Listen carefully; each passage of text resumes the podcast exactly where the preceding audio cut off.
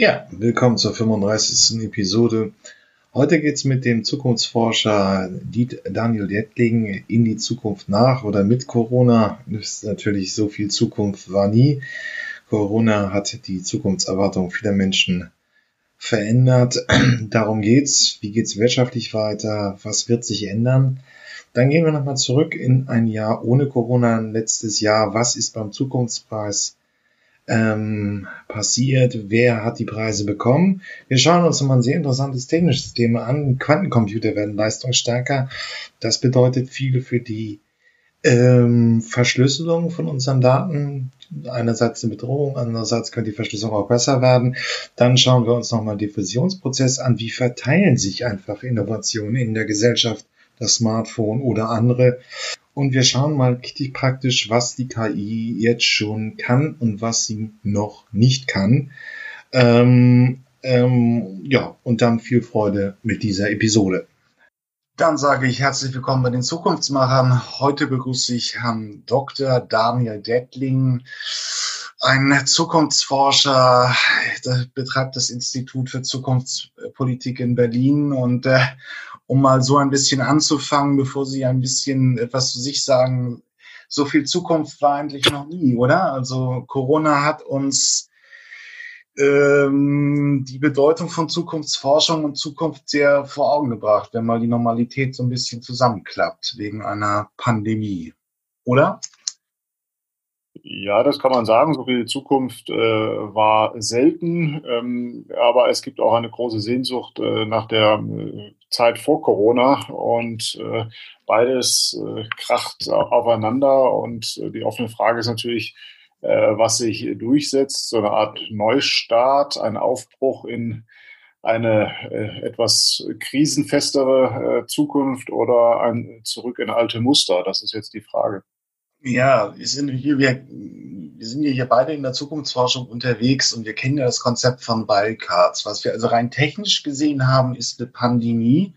So ein Ereignis hat eine Eintrittswahrscheinlichkeit von einmal in tausend Jahren. Ähm, und äh, die letzte große war die spanische Grippe.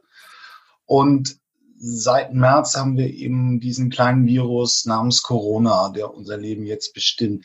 Wie hat das eigentlich in so einer Form von Zukunftsbetrachtung Veränderung gebracht? Also es sind sicherlich irgendwie die geplanten möglich, äh, die geplanten Wege nicht mehr gangbar oder mit gewissen Teilen sind sie es nicht mehr.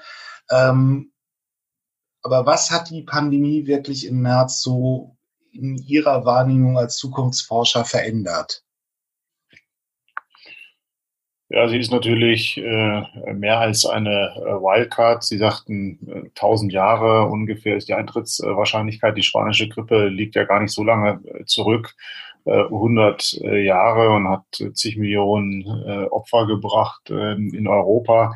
Ähm, so gesehen ähm, ist die Pandemie oder ist Covid-19 eine Art Rendezvous mit äh, der Globalisierung, die uns diesmal alle unmittelbar betrifft. Ja, so gesehen ist das schon etwas ähm, Neues, ähm, Radikales, äh, weil bislang äh, sind äh, große Ereignisse jenseits äh, von Europa eigentlich nur über die Medien äh, für uns wahrnehmbar und auch erfahrbar gewesen. Die Finanzkrise war sehr abstrakt.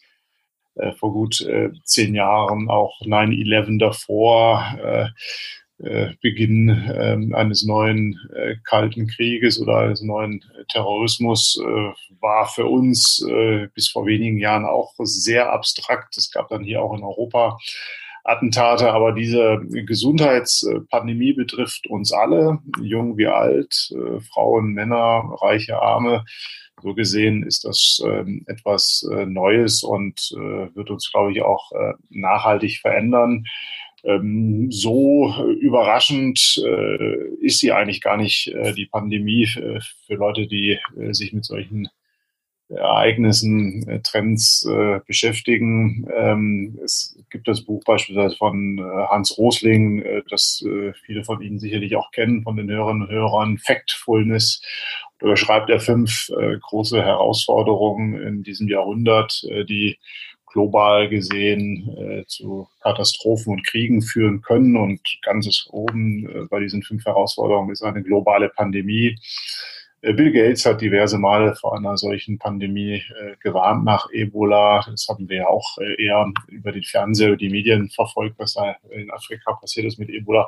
Äh, so gesehen ist das für Europa etwas Neues, aber nichts äh, Überraschendes. Und die große Frage ist natürlich, was macht das jetzt mit uns gesellschaftlich, ökonomisch und auch politisch, sicherlich auch kulturell? Ähm, ja, dann fangen wir da mal an. Ähm, praktisch ist alles, was irgendwie stationär war, im Prinzip zusammengebrochen. Ich war, das ist, kam der Lockdown, er kam dann in Deutschland relativ früh. Die Bundesregierung wird ja für ihre Maßnahmen gelobt, aber es ist dann natürlich in ganz Europa äh, umgesetzt worden, fast in allen Nationen, die halbwegs ernsthaft ähm, nicht ganz autistisch sind wie Nordkorea. Das heißt, wir haben einen flächendeckenden Lockdown gehabt, also unsere persönlichen Kontakte sind eingeschränkt worden, aber es hat auch Wirtschaftsbereiche gegeben, die stark digitalisiert waren, die eigentlich überhaupt nicht betroffen waren, oder? Ja, die Digitalisierung ist natürlich der große Gewinner und der große Beschleuniger jetzt äh, äh, von Veränderungen in und, und äh, nach Corona. In meinem Buch, es hat ja eine zweite Auflage erfahren in der Corona-Zeit. Das ursprüngliche Buch hatte noch keinen Bezug auf Corona, ist Anfang März erschienen, wenige Tage vor Ausbruch der Pandemie. Und da war meine zentrale These, dass die Deutschen große Angsthasen sind, was Digitalisierung angeht. Ja, egal welches Feld sie nehmen, Arbeit, äh, Bildung, Gesundheit, auch Demokratie, überall sind, äh, werden Gefahren gesehen und wenig Chancen gesehen. Das hat sich durch ähm, die Corona-Pandemie doch ähm, radikal verändert. Das Thema Digitalisierung äh, wird jetzt wesentlich positiver äh, gesehen in der äh, Gesellschaft, äh, auch in der Wirtschaft. Äh, da gab es auch sehr viele äh, Digitalisierungsmuffel. Denken Sie an Homeoffice, denken Sie an IT-Kompetenzen, Weiterbildung oder auch an künstliche Intelligenz-Anwendungen. So gesehen ist das eigentlich etwas Erfreuliches in dieser Pandemie, wenn man das so sagen kann, dass äh, wir das Thema Digitalisierung jetzt annehmen und auch die äh, überwiegenden Chancen sehen. Und denke, da werden wir auch nicht mehr äh, zurück können in die äh, Zeit vor Corona, was äh, den großen Megatrend Digitalisierung betrifft. Und äh, da spielt Corona natürlich eine eminent große Rolle. Ähm, viele erwarten jetzt von der Politik, aber auch von der Wirtschaft nachhaltige, krisensichere, resiliente Strukturen, also dass wir quasi Pandemie äh, robuster werden äh, in unseren Strukturen und im Alltag. Und äh, das wird ohne Digitalisierung äh, nicht funktionieren. Ähm, ja, aber als Zukunftsforscher, wie würde das denn aussehen? Also ähm, es ist ja auch die Frage, das hatte ich schon in meinem Interview mit Professor Bachmann und Bayer, ähm, ist es wirklich eine Globalisierung, die jetzt wie das, die das Problem ausmacht? Im Prinzip haben wir, weil auch gerade die Pandemie in, in, in, in, in China ausgebrochen ist, das Problem, dass wir ja im Prinzip fast alles aus dieser Werkbank der Welt einkaufen und wenn da, eine, äh, Risiko, wenn da ein Risiko eintritt, wie in diesem Fall die Pandemie, dann haben wir alle ein Problem. Ähm, das heißt, so richtig globalisiert sind wir nicht, sondern wir kaufen im Prinzip viel in China ein. Ähm, ist das ein Lösungsansatz, einfach breiter zu werden in den Lieferketten, dass wir überall in der Welt ein bisschen einkaufen und nicht so abhängig sind von einem großen Klumpenrisiko wie China? Ja, richtig, genau, richtig. Sie können alle, letztendlich, äh, schreibe ich auch in meinem Buch, äh, geht es um diverse Ds. Ja, Digitalisierung ist das eine Idee, äh, was gewinnen wird, was wichtiger wird äh, durch und mit Corona. Äh, das zweite D ist die Diversifizierung von Lieferketten. Ähm, viele Unternehmen, äh, mit denen wir sprechen, und äh, das äh, sieht man auch tagtäglich in, in, den Zeitungen, in den Medien, fahren jetzt mindestens eine Doppelstrategie, wollen sich nicht alleine abhängig machen von den chinesischen Lieferketten oder Produktionsstätten. Wuhan ist ja ein gutes Beispiel. Die Region Wuhan, da sind ja über 5000 Unternehmen immer noch.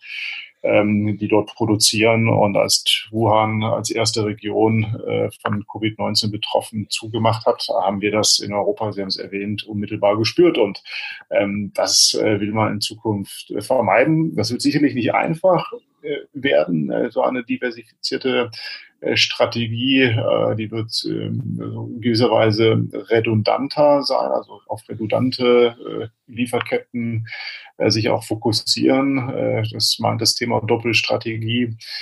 Sicherlich werden bestimmte Länder aufgewehrt, profitieren davon. Thailand, Indonesien, Indien. Ich sehe auch Afrika in der zweiten Jahrhunderthälfte, vielleicht sogar früher als, als Gewinner einer solchen Diversifizierung und neuen Globalisierung. Und äh, viele Unternehmen, mit denen wir zu tun haben, die sagen, okay, das wird wahrscheinlich teurer werden, eine solche Doppelstrategie, Diversifizierung. Aber äh, die Konsumenten, die Regierungen äh, sind zunehmend bereit, das ähm, auch ähm, zu tragen, zu finanzieren. Äh, denken Sie nur an den äh, systemrelevanten Bereich der Arzneimittel, der Generika, ähm, äh, der medizinischen Ausrüstung, aber auch anderer sicherheitsrelevanter äh, Ausrüstung, Infrastrukturen bis hin zum Thema IT. Da gibt es jetzt durch Corona eine größere Bereitschaft, auch den angemessenen Zukunftspreis zu bezahlen. Das äh, waren ja bislang immer äh, Preise, die wir gezahlt haben, die letztendlich auf Kosten anderer der Zukunft, Stichwort Klimawandel oder äh, der Menschenrechte, Stichwort äh, China oder auch andere Länder, die hier teilweise auch auf Aus Ausbeutung äh, setzen von, von Minderheiten. Und so gesehen ist die Bereitschaft, jetzt auch äh, einen eher transparenteren realen Preis zu bezahlen, dadurch äh, gestiegen. Und ähm, die offene Frage ist natürlich, welche Globalisierung sich durchsetzen wird ähm, mit und nach Corona. Die Chinesen sehen sich als Gewinner ähm, der aktuellen Situation und äh, sind sehr überrascht, äh, wie die USA und auch Europa als äh, Hightech-Nationen, als entwickelte Industrieländer äh, in dieser Krise doch Schiffbruch erlitten haben, was äh, Gesundheit, äh, Politik ähm, angeht. Und ähm, denke, das ist aber ein kurzfristiges ähm, Moment, mittel- und langfristig wird die Geopolitik ähm, neu äh, verteilt und Europa beginnt gerade äh, hier auch sine Chancen zu sehen und auch selbstbewusster aufzutreten.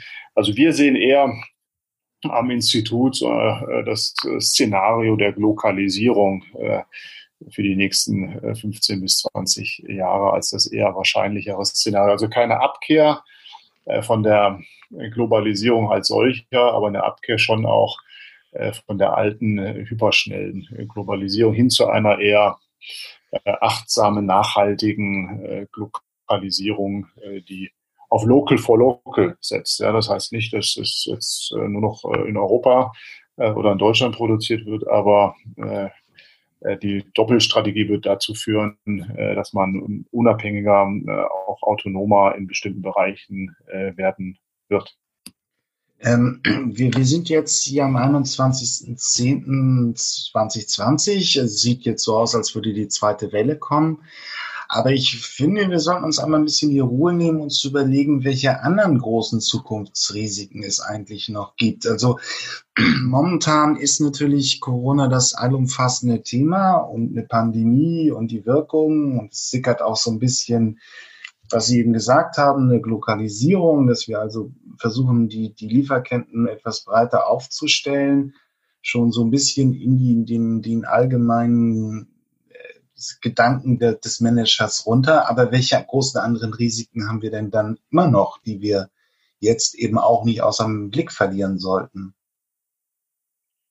Ja, die beiden anderen äh, Ds, Digitalisierung, die äh, Diversifizierung, äh, habe ich schon genannt. Es geht natürlich um das Thema nach wie vor, auch durch Corona, vielleicht sogar noch wichtiger, äh, noch äh, elementarer, bedrohlicher geworden ist der Klimawandel, die Aufgabe, Herausforderung der Dekarbonisierung in den nächsten 30 bis 50 äh, Jahren. Ähm, das ist natürlich eine Herausforderung, äh, ein, ein Megatrend, äh, den, äh, der ist ein bisschen hinten ran gerückt in den letzten Monaten. Der wird aber in den nächsten Monaten und Jahren wieder stärker nach oben kommen. Und ich denke, ich habe Europa erwähnt. Ähm, Europa hat ja dieses Wachstumspaket, den Recovery Plan, ähm, gerade auch verbunden äh, mit einem Green Deal und einem äh, White Deal. Von der Leyen spricht ja auch von einem White Deal, sprich äh, es geht auch um die Verbindung von Gesundheit und, und Umweltschutz und haben wir gemerkt in der Corona-Krise, dass die Regionen, die äh, besonders unter äh, Luftverschmutzung, Umweltbelastung leiden, anfälliger sind, äh, was die Verbreitung des Virus angeht. Und auch das Thema Artenvielfalt, Umgang mit Tieren ist natürlich ein wichtiges Thema, wenn es um die Entstehung von Zoonosen, von Virenherden angeht.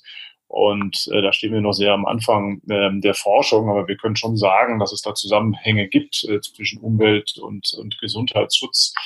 So gesehen wird das Thema Ökologie und Gesundheit äh, verbunden werden äh, äh, durch diese Krise. Und das ist eigentlich ein, ein positiver Zusammenhang, weil der Klimawandel für viele sehr abstrakt ist, ja, und etwas zynisch formuliert, sagen auch einige in Europa, was soll uns der Klimawandel kümmern? Wenn der Meeresspiegel steigt, dann betrifft das ja nicht uns hier in, in Zentraleuropa. Da sind andere Regionen, Afrika, Asien viel stärker äh, betroffen. Aber die Gesundheitskrise, die Pandemiekrise betrifft uns eben alle äh, äh, substanziell und äh, unabhängig von Klassen und Regionalität. Und äh, so gesehen ist die Verbindung, glaube ich, hier auch eine Chance. Aber die, die eigentliche Krise, äh, die ja jetzt äh, sehr verschütt gegangen ist und äh, eigentlich äh, uns USA äh, vor Augen hält, ist äh, das vierte D. Was wird eigentlich ähm, aus der Demokratie? Ja, das ist, äh, glaube ich, die große politische, äh, wenn nicht kulturelle äh, Frage äh, der nächsten äh, Jahrzehnte. Ähm, sind autoritäre Systeme erfolgreicher, effizienter, wenn es um globale Herausforderungen angeht. Corona, ja, sagen viele, schaut doch nach China, die haben es doch viel schneller, viel besser gemacht. Und das ist die autoritäre Versuchung, wo der Dahrendorf äh, schon gewarnt hat, äh, lange bevor wir diese Themen diskutiert haben. Und äh, das ist die interessante Frage. Wir haben in den USA eine Spaltung der Gesellschaft, 50-50 kann man schon sagen, äh, wo jeder in seiner Bubble lebt und gar nicht mehr zuhört, ja, und auch die Argumente äh, der anderen Seite gar nicht mehr gelten lässt. Und wenn eine Demokratie so tief, eine Gesellschaft so tief gespalten ist, dann äh, ist der Ruf äh, nach dem äh, Retter, nach dem Erlöser, nach dem Despoten, äh, dem autoritären Führer äh, wächst nat äh, natürlich oder äh, die Gefahr, dass äh, ein solcher äh, Ruf wächst, äh, ist sehr eminent. Und äh, wir haben es auch in Europa, das Thema, Stichwort Ungarn, äh, der Kampf gegen die liberale äh, Demokratie ist eine neue globale Herausforderung in den Demokratien selbst. Ja, es ist ja schon äh, eine Herausforderung, dass uns China und, und Russland und der Iran und inzwischen auch die Türkei äh, herausfordert. Aber wenn in den Demokratien selbst solche Kräfte entstehen und äh, wachsen, zunehmen, teilweise mehrheitsfähig werden oder vetofähig werden, was Veränderungen angeht, äh, dann ist das etwas fundamental Neues und in meinen Augen noch äh, zu wenig äh, auf der Agenda. Ähm, aber es kann natürlich auch wenn man sich den Klimawandel anguckt, ähm, es gibt natürlich die Pläne, die gibt es ja auch schon eh, 20, eh 30 Jahre, äh, Dekarbonisierung zu, zu treiben, sogar die ersten Erfolge, die, die CO2-Emissionen sind in Deutschland gesunken in den letzten zwei, drei Jahren. Ähm, aber es kann natürlich auch eine Krise bedeuten. Also wenn das Schelfeis bricht ähm, und wir eine plötzliche Überschwemmung haben, wenn die Permafrostböden kippen, ähm, kann es einfach auch sehr disruptiv werden. Ähm, und wir haben einen Effekt ähnlich wie bei Corona, dass das plötzlich auf die Agenda mit einer unheimlichen Wucht rutschen könnte. Also es ist nicht nur einfach dieser lange Umbau zu einer carbonfreien ähm, Wirtschaft oder Gesellschaft. Es ist auch möglich, dass da wirklich Schockereignisse kommen könnten. Die haben wir jetzt schon mit Überschwemmungen. Äh mit, mit Hitzeperioden. Äh, es gibt die Berechnung, dass sich die großen europäischen Städte aufheizen werden in den nächsten Jahren. Also dass äh, Berlin das neue Madrid wird und Madrid das neue Marrakesch. Also alles fünf Grad mehr.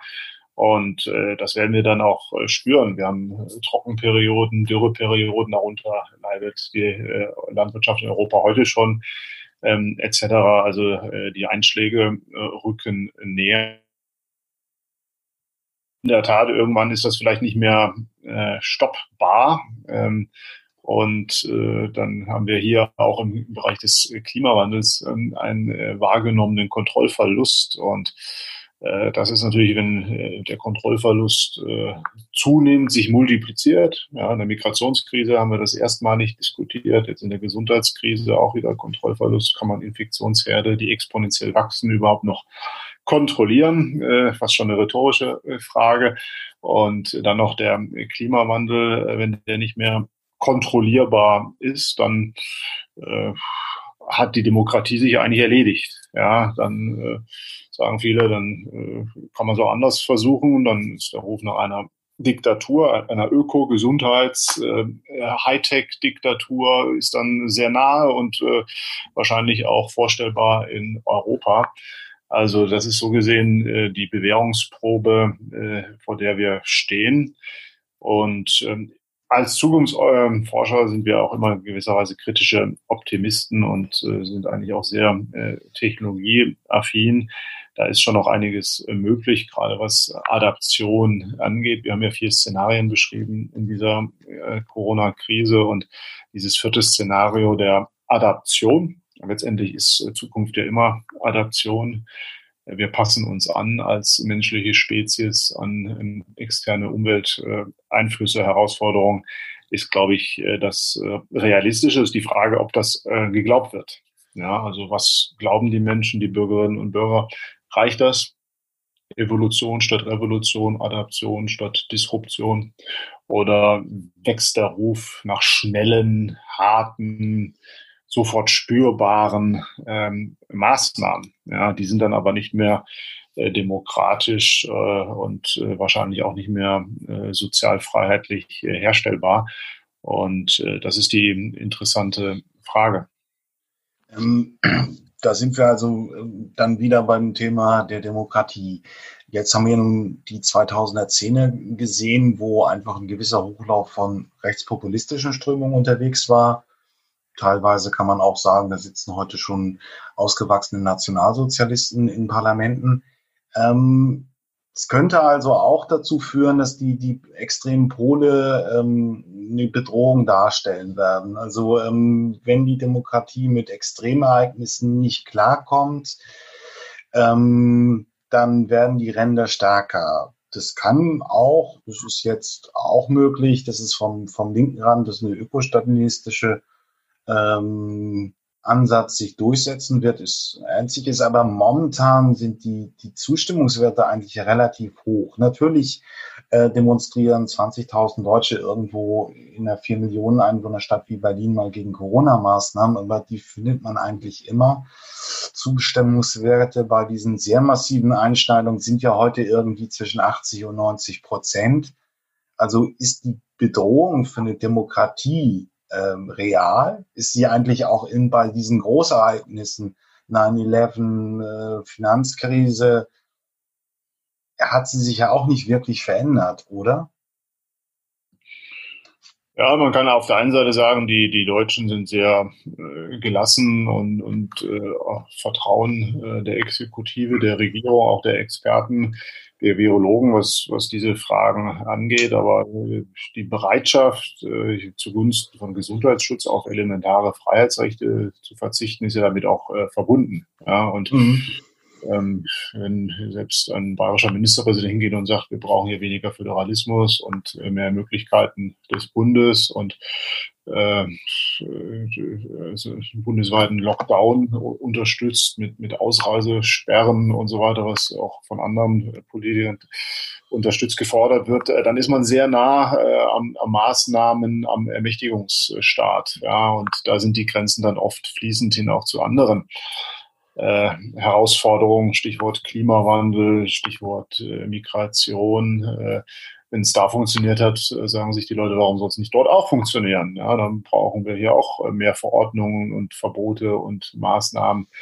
Und das ist in meinen Augen schon auch eine äh, gefährliche Entwicklung. Wir müssen immer äh, balancieren. Es darf eigentlich äh, kein ähm, Grundrecht absolut stellen. Darauf hat der Bundestagspräsident ja hingewiesen. Es ist äh, ein bisschen diskutiert worden, aber äh, Sie haben die Zahlen ja genannt. 80, 90 Prozent der Deutschen sagen, äh, die Gesundheit steht an oberster Stelle und alles andere, Wirtschaft, Freiheit, ähm, etc. Auch andere Herausforderungen stehen dann erstmal äh, an der Peripherie am Rand und sind weniger wichtig. Und ähm, da äh, tut, glaube ich, schon auch eine, eine Abwägung, eine, ein, ein etwas äh, distanzierter äh, Blick Not, ja, auch ein historischer Blick. Wir haben so viele äh, Pandemien ähm, überstanden in der Menschheit und können eigentlich auch lernen aus anderen Pandemien. Das sind oft elementare Dinge wie Abstand halten, Maske tragen ähm, etc. Vielleicht auch auf unnötige Reisen verzichten. Das würde schon reichen. Ja, das ist eigentlich das, was wir aus anderen Pandemien äh, wissen. Und da müssen wir jetzt nicht äh, überdrehen und hier die Grundrechte permanent äh, einschränken und äh, die Leute auch äh, nicht mehr reisen äh, lassen. Das ist, glaube ich, äh, nicht die richtige Antwort. Also es fehlt so ein bisschen die kritische Diskussion, was diese Fragen angeht. Ähm, da sind die Medien oft auch zu ähm, ja, wie soll man sagen, exekutivgläubig oder reihen sich da auch ein angesichts der doch massiven äh, Umfragewerte. Aber das kann auch sehr schnell kippen. Ja, in zwei, drei Jahren werden die wirtschaftlichen, sozialen Folgen dieser Pandemie äh, höher diskutiert äh, werden, wichtiger diskutiert werden als heute. Und äh, dann fragen sich die Leute, wo wart ihr eigentlich äh, vor zwei, drei Jahren? Warum habt ihr das nicht kommen sehen? Und warum habt ihr uns nicht gewarnt? Also es fehlt äh, da auch eine Opposition, auch ähm, eine mediale, äh, wissenschaftliche Opposition, äh, die hier auch eine Balance äh, einfordert und äh, mehr Gelassenheit auch einfordert. Aber das ist natürlich immer auch ein Prozess, der ist nicht so einfach. Es gibt ja auch kein Vorbild, äh, an dem wir uns orientieren können oder auch keine Zeit, ähm, äh, die uns hier irgendwie etwas lehrt, sondern da müssen wir letztendlich als Gesellschaft ähm, eine solche äh, Diskussion, äh, wie sagt der Lateiner, sine ira et studio, also ohne Zorn und Eifer führen. Ja, und das ist natürlich nicht so einfach in einer solchen äh, Pandemie, aber sie ist äh, bitter notwendig. Ähm, das ist eigentlich die ganz interessante Frage. Kann man nicht aus der spanischen Grippe etwas dazu lernen, wie es jetzt weitergeht? Also manche diskutieren ja, also die spanische Grippe war eine Grippe, die sich in der Spätphase des Ersten Weltkrieges von den USA ähm, ausgebreitet hat, ähm, gilt als sehr tödlich. Ich glaube, wenn ich es auf dem Wikipedia-Artikel noch richtig in Erinnerung habe, waren es dreieinhalb Prozent äh, äh, Tote. Ähm, momentan, da sind die Zahlen sehr unterschiedlich. Das müssen auch äh, Fachleute machen. Das ist nicht die Aufgabe dieses Podcastes. Hier hört man irgendwas von 5%, äh, 0,5 Prozent Todesrate bei, bei Corona. Aber kann man daraus etwas lernen, wie die nächsten, also die jetzt 20er Jahre sein werden? Ich habe da mal gehört, dass Medizin, Medizinhistoriker auch gesagt haben, weil die spanische Grippe so 1918, 1919, 1920 ihren großen Durchlauf hatten, ähm, dass die 20er Jahre deswegen auch so hedonistisch sind, also wo es dann die ersten Clubs, wo die Leute feuerwütig wurden, weil sie einfach ähm, ständig mit Tod äh, in ihrem nahen Umfeld umgeben waren.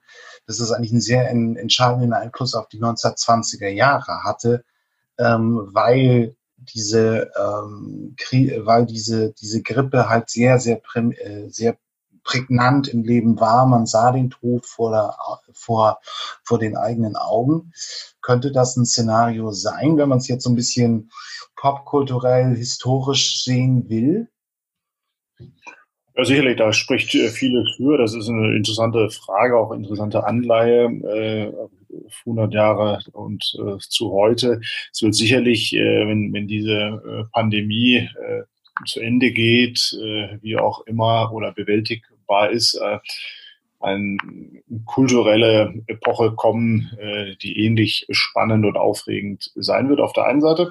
Aber auf der anderen Seite, Stichwort Globalisierung, Geschwindigkeit ähm, äh, und auch äh, Gleichzeitigkeit ähm, von äh, Trends, Herausforderungen, wird es auch zu einer neuen Nachdenklichkeit kommen. Da bin ich mir ziemlich äh, sicher, das äh, vergessen äh, die Leute nicht. Das ist eine Krise, die uns nicht nur selbstständig herausfordert und auch bedroht. Keiner weiß, ob er den nächsten Tag so erleben wird wie den heutigen Tag. Und wir können uns ständig vergleichen. Wir sehen, wir wissen viel, wir haben viel mehr Daten, viel mehr Informationen und äh, sehen, ähm, was anderswo äh, passiert, wie damit umgegangen wird. Sprich, äh, das wird uns noch lange beschäftigen und die Frage, welche Konsequenzen wir daraus ziehen, individuell wie gesellschaftlich, fängt ja erst an. So gesehen ist nach der Pandemie in gewisser Weise vor der nächsten Pandemie. Die Leute merken sich ähm, ein solches Ereignis. Sie wissen, dass es vielleicht nicht erst in 1000 oder in 100 Jahren ja, Sie haben anfangs ja gesagt, Eintrittswahrscheinlichkeit, sondern vielleicht in 10 oder 20 Jahren wieder eintreten kann. Also die äh, Dauer, die Eintrittswahrscheinlichkeit äh, wird sich reduzieren oder auch im, in der Erwartung reduzieren. Und äh, so gesehen werden wir beides erleben. Wir werden einen neuen Hedonismus, eine neue kulturelle Blüte erleben, glaube ich, in diesen 20er Jahren, vor allem in der zweiten Hälfte äh, dieser 20er Jahre, aber wir werden auch eine neue Nachdenklichkeit, eine neue Ernsthaftigkeit erleben. Und ähm, ja, die interessante Frage ist natürlich, äh, können wir es schaffen, beides zu verbinden, also ein sowohl als auch Hedonismus, aber auch ein, äh, eine Haltung ähm, und auch eine Verantwortung äh, für globale Zusammenhänge, ähm, äh, das ist die spannende Frage. Also nicht ein Entweder-Oder, sondern ein sowohl als auch. Und ähm, denke, dass Europa äh, hier sicherlich äh, eine große Verantwortung haben wird. Die USA werden wahrscheinlich in den nächsten Jahren erstmal ausfallen ähm, als äh, Global äh, Player und äh, vielleicht gibt es neue Brücken, neue Verständigungen zwischen Asien, Europa und Afrika. Ähm, das ist nicht unwahrscheinlich. Daran äh, müssen wir auf jeden Fall arbeiten und äh, vielleicht kann sich das Modell ähm, der, der ökosozialen Marktwirtschaft, an dem Europa ja jetzt äh, sehr stark hängt und auch weiter ausbauen will, auch andere Regionen orientieren. Also wir sollten auf jeden Fall die Hand ausstrecken und nicht den Dialog abbrechen, nur in Anführungszeichen, weil andere Länder, Systeme unsere Werte äh, nicht teilen, sondern wir müssen lernen, auch mit äh, nicht Einverstandenen zu reden, solange sie reden wollen. Mm, ja, wir müssen irgendwie den Staat mal wieder in den äh, Mittelpunkt dieses Gesprächs äh, bringen. Übrigens, ich will nur für die Hörer kurz sagen, ähm, das Buch von Hans Gosling und Iris wird natürlich in die Shownotes äh, aufgenommen werden. Das muss man jetzt nicht hektisch nachsuchen. Ähm, aber da sind wir ja dann wieder in die, die, Frage, wir nehmen dieses Interview jetzt, wie gesagt, auch am 21.10. auf. Ähm, Donald Trump, äh, die Wahl in, zum amerikanischen Präsidenten ist im, im 3. Januar. Wir wissen jetzt nicht genau, wie es weitergeht. Ja, aber wie haben sich die Staaten, wenn man es jetzt wirklich allgemein formuliert, sind geschlagen? Wir haben in, in den USA häufige Kritik, das sollte vielleicht mal noch transparent machen. Es wird halt irgendwo statistisch gesehen, dass er, äh, dass, dass, dass Trump zu spät reagiert hat und dadurch eben auch eine Menge Tote hatte. Mehr als andere Staaten, wenn man sich die Zahlen anguckt, also wie viele Amerikaner sind infiziert, wie viele sind davon gestorben zum Vergleich zu den Europäern. Äh, das gleiche gilt auch für Großbritannien.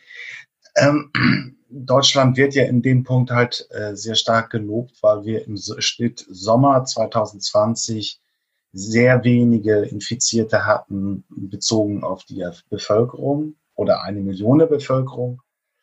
Ja, aber wie geht's jetzt mit den Staaten nach dieser Pandemie weiter? Wir haben in Deutschland ich nehme es jedenfalls, waren sehr positive Stimmungen dagegen. Ähm, die, die ist die, die äh, der Staat wird mit seiner mit seinen Handlungen in der Pandemie geschätzt. Ähm, kriegen wir eine Renaissance des Staats? Kriegen wir ein Zurückdrängen des Neoliberalismus weltweit? Also dass praktisch ökosoziale Marktwirtschaft ähm, diesen, dieses Konzept vom Neoliberalismus, jeder ist sich selbst der Nächste ähm, und Hauptsache die Diversity-Quote stimmt, aber sonst können wir wirklich überall den freien Markt wüten lassen.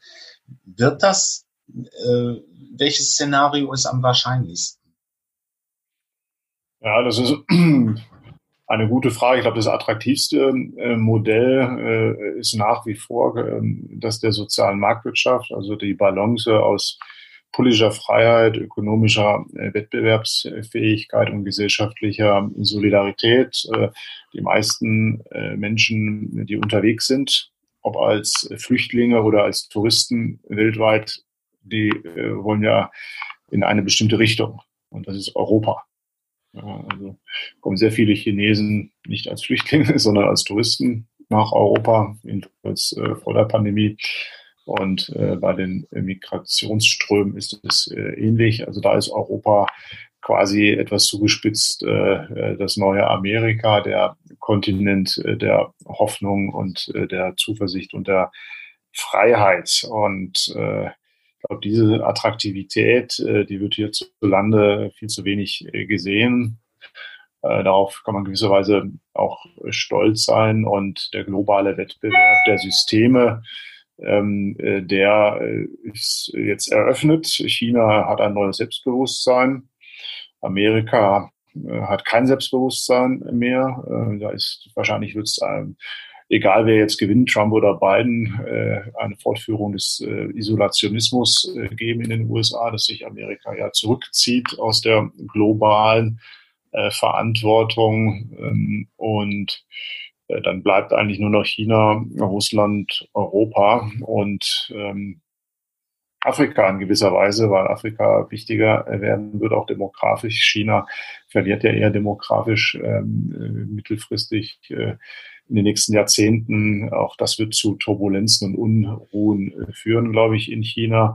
Und äh, da kommt es schon auch maßgeblich auf Europa an. Wir sollten uns äh, nicht moralisch äh, äh, erhöhen und quasi ein, äh, eine moralische Supermacht äh, spielen, wie wir das bislang getan haben, auch vor allem Deutschland, sondern wir sollten eine verantwortliche Macht und Rolle suchen und einnehmen und so lange den Dialog suchen, solange er auch ernsthaft angeboten und nachgefragt wird, äh, mit Leuten, die einen auslöschen wollen, äh, kann man nicht reden. Ne? Das, äh, diese Erfahrung macht Israel täglich, aber auch hier gibt es ja Fortschritte.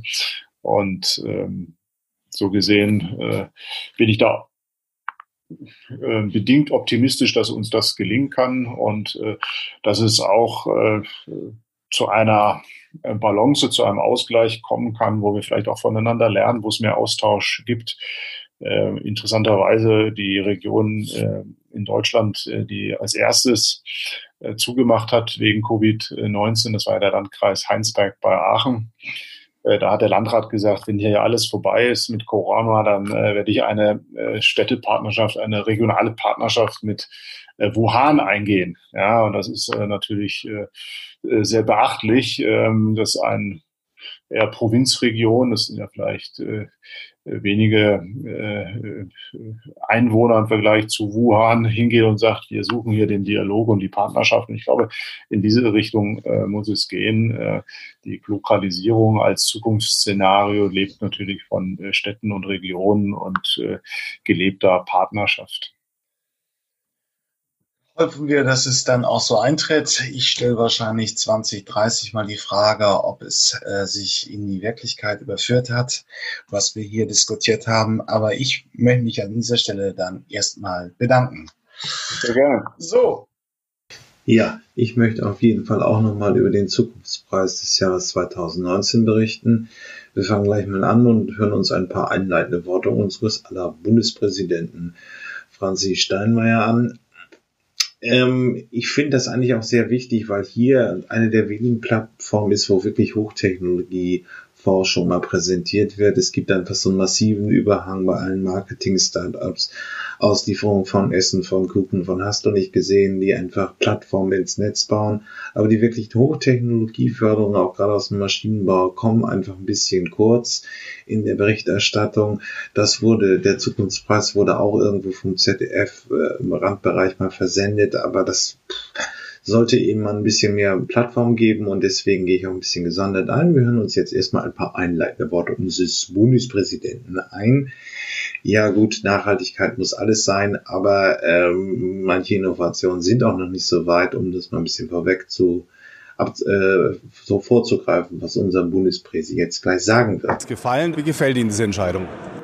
Ich finde sie überraschend. Ich hätte im Angesicht der öffentlichen Debatten, die wir zurzeit führen, was zu tun ist gegen den Klimawandel, ein bisschen damit gerechnet, dass die Jury darauf reagiert und äh, vielleicht die Umwandlung von CO2 in Kunststoffe prämiert. Aber die Jury ist unabhängig und äh, sie hat deutlich gemacht, dass in diesem Bereich der Prozessoptimierung, der digitalen Prozess Prozessoptimierung offensichtlich im Vergleich der drei eingereichten Projekte, die heute vorgestellt worden sind, der größte Innovationsschritt gemacht worden ist.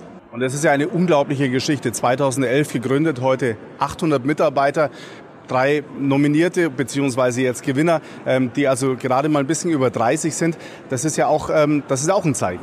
Ja, das ist unglaublich. Ich habe mich mit den jungen Leuten heute Nachmittag kurz unterhalten. Keiner von denen kommt ähm, im Grunde genommen, was ein Elternhaus angeht, aus dem Fach.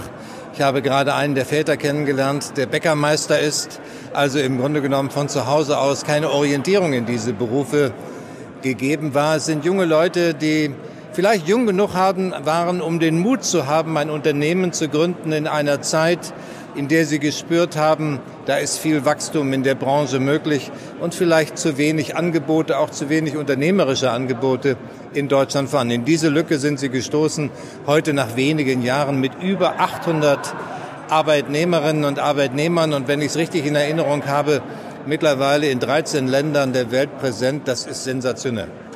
Bei Ihnen hat man gesehen, dass Ihnen das heute sichtlich Spaß gemacht hat und Sie sagten auch, so wünschen Sie sich eigentlich die Zukunft unseres Landes.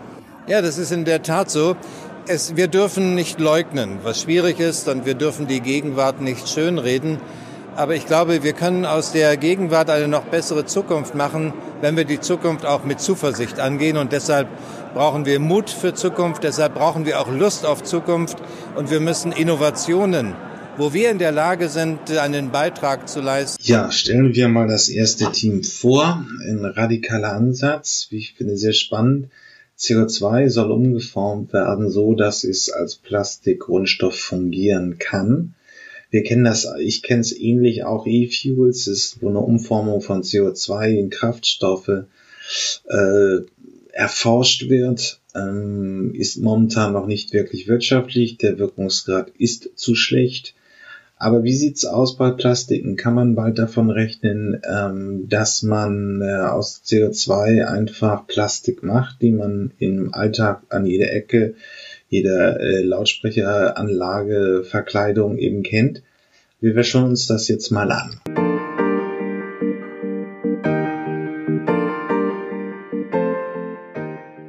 Wir haben uns damit beschäftigt, Kohlendioxid, das schädliche Klimagas, als Rohstoff zu verwenden für Gegenstände des Alltags, für Schaumstoffe, für Fasern, für Dichtungen, also Sachen, die uns umgeben und die wir tagtäglich nutzen.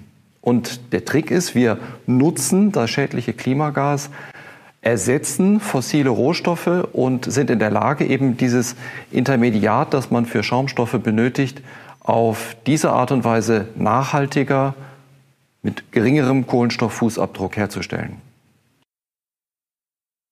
Der Durchbruch, die Innovation, das ist der Katalysator und das Verfahren beziehungsweise die Kombination daraus. Wir haben es geschafft, wonach die Wissenschaft lange gesucht hat, einen Katalysator zu finden, der eben die genau richtige Menge CO2 einbaut und ein Verfahren dazu zu bauen, um das Ganze in den industriellen Maßstab umzusetzen.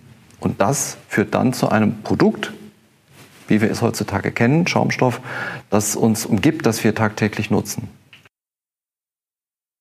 Wir haben angefangen mit der Betrachtung von Schaumstoff. Jetzt haben wir festgestellt, es geht sehr deutlich über Schaumstoff hinaus. Wir haben verschiedene weitere Anwendungen entwickelt.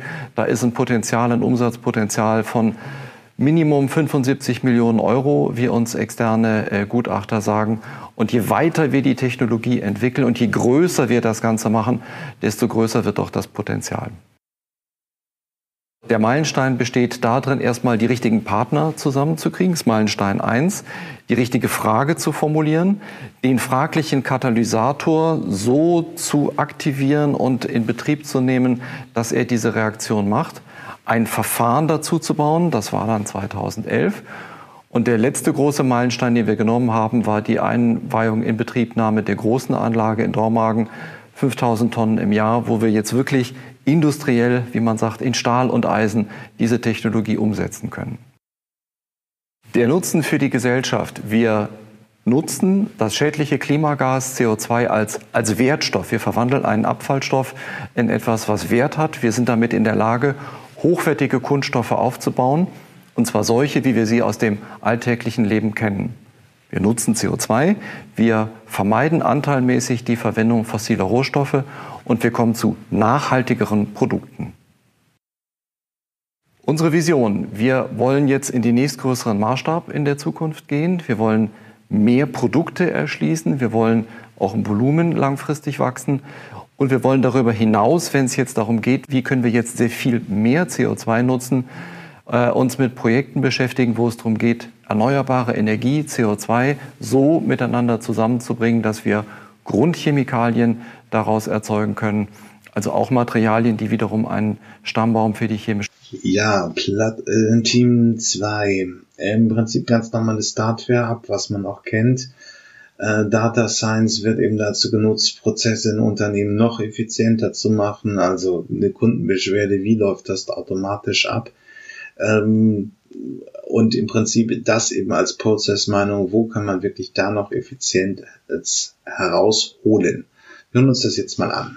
Unser Thema ist die Process Mining Technologie. Wir haben diese Technologie entdeckt und zur Marktreife geführt. Und daraus ist mittlerweile das Unternehmen Celonis entstanden mit über 700 Mitarbeiterinnen und Mitarbeitern weltweit. Process Mining hilft Unternehmen, die wichtigsten Abläufe vollautomatisiert zu analysieren und zu optimieren. Abläufe in Unternehmen sind das, was aus Sicht des Verbrauchern hinter den Kulissen passiert. Reibungslose Abläufe sorgen dafür, dass im Supermarkt Milch im Kühlschrank steht, dass die Flieger pünktlich fliegen oder dass, wenn sie ins Krankenhaus müssen, dass sie schnell und gut behandelt werden. Und das funktioniert natürlich nicht immer. Manchmal sind die Flugzeuge zu spät oder die Milch im Kühlschrank ist leer oder es kommt im Krankenhaus zu langen Wartezeiten. Und genau dabei hilft Process Mining und Celonis, dass das nicht passiert. Process Mining hat ein wahnsinniges Potenzial, die Produktivität der Gesellschaft zu verbessern. Process Mining sorgt dafür, dass wir nicht so viel wegschmeißen in äh, Produktionsprozessen. Process Mining sorgt dafür, dass Patienten im Krankenhaus schnell und gut behandelt werden. Process Mining sorgt dafür, dass Flieger pünktlicher fliegen und Züge pünktlicher fahren. Und das hat ein ganz, ganz erhebliches Potenzial für uns alle. Wir haben Process Mining im Rahmen eines Projekts an der TU München, eines Universitätsprojekts entdeckt. Und von Anfang an waren wir fasziniert von dem Potenzial dieser Technologie. Wir haben uns dann entschieden, ein Unternehmen zu gründen, meine beiden Mitgründer, Herr Nominacher und Herr Klenk und ich, und haben mittlerweile ein Unternehmen mit über 700 ambitionierten und passionierten Mitarbeiterinnen und Mitarbeitern geschaffen, die täglich mit unseren Kunden zusammen an dieser Technologie und an dieser Innovation arbeiten. Process Mining und unsere Arbeit hat einen ganz, ganz erheblichen Nutzen für die Gesellschaft in vielen unterschiedlichen Bereichen. Wir sorgen dafür, dass in Betrieben weniger weggeschmissen wird. Wir sorgen dafür, dass Patienten im Krankenhaus schneller behandelt werden, dass Züge pünktlicher fahren und Flugzeuge pünktlicher fliegen. Und das hat einen Nutzen für uns alle. Unsere Vision ist es, Abläufe und Prozesse auf der ganzen Welt reibungslos zu machen. Und dabei haben wir noch ganz viel Arbeit vor uns. Wir müssen unsere Technologie noch einfacher und noch besser machen. Wir möchten unser Unternehmen noch größer machen und noch mehr Arbeitsplätze schaffen. Und dabei sind wir erst ganz am Anfang. Ja, das war der, der, der, das zweite Team. Das dritte Team beschäftigt sich mit der Individualisierung in der Medizin. Ist auch ein Thema, was mit Daten eben ist, äh, ist immer eine große Frage, wenn man Diabetiker-Daten einfach wirklich mal durch große Rechnersysteme durchjagen könnte. Das heißt also, man hätte diese 100 Millionen von Diabetiker-Daten würde man bessere Optimas, würde man bessere Einstellungen finden und das würde eben zu einer besseren Lebensqualität von Diabetiker-Patienten führen.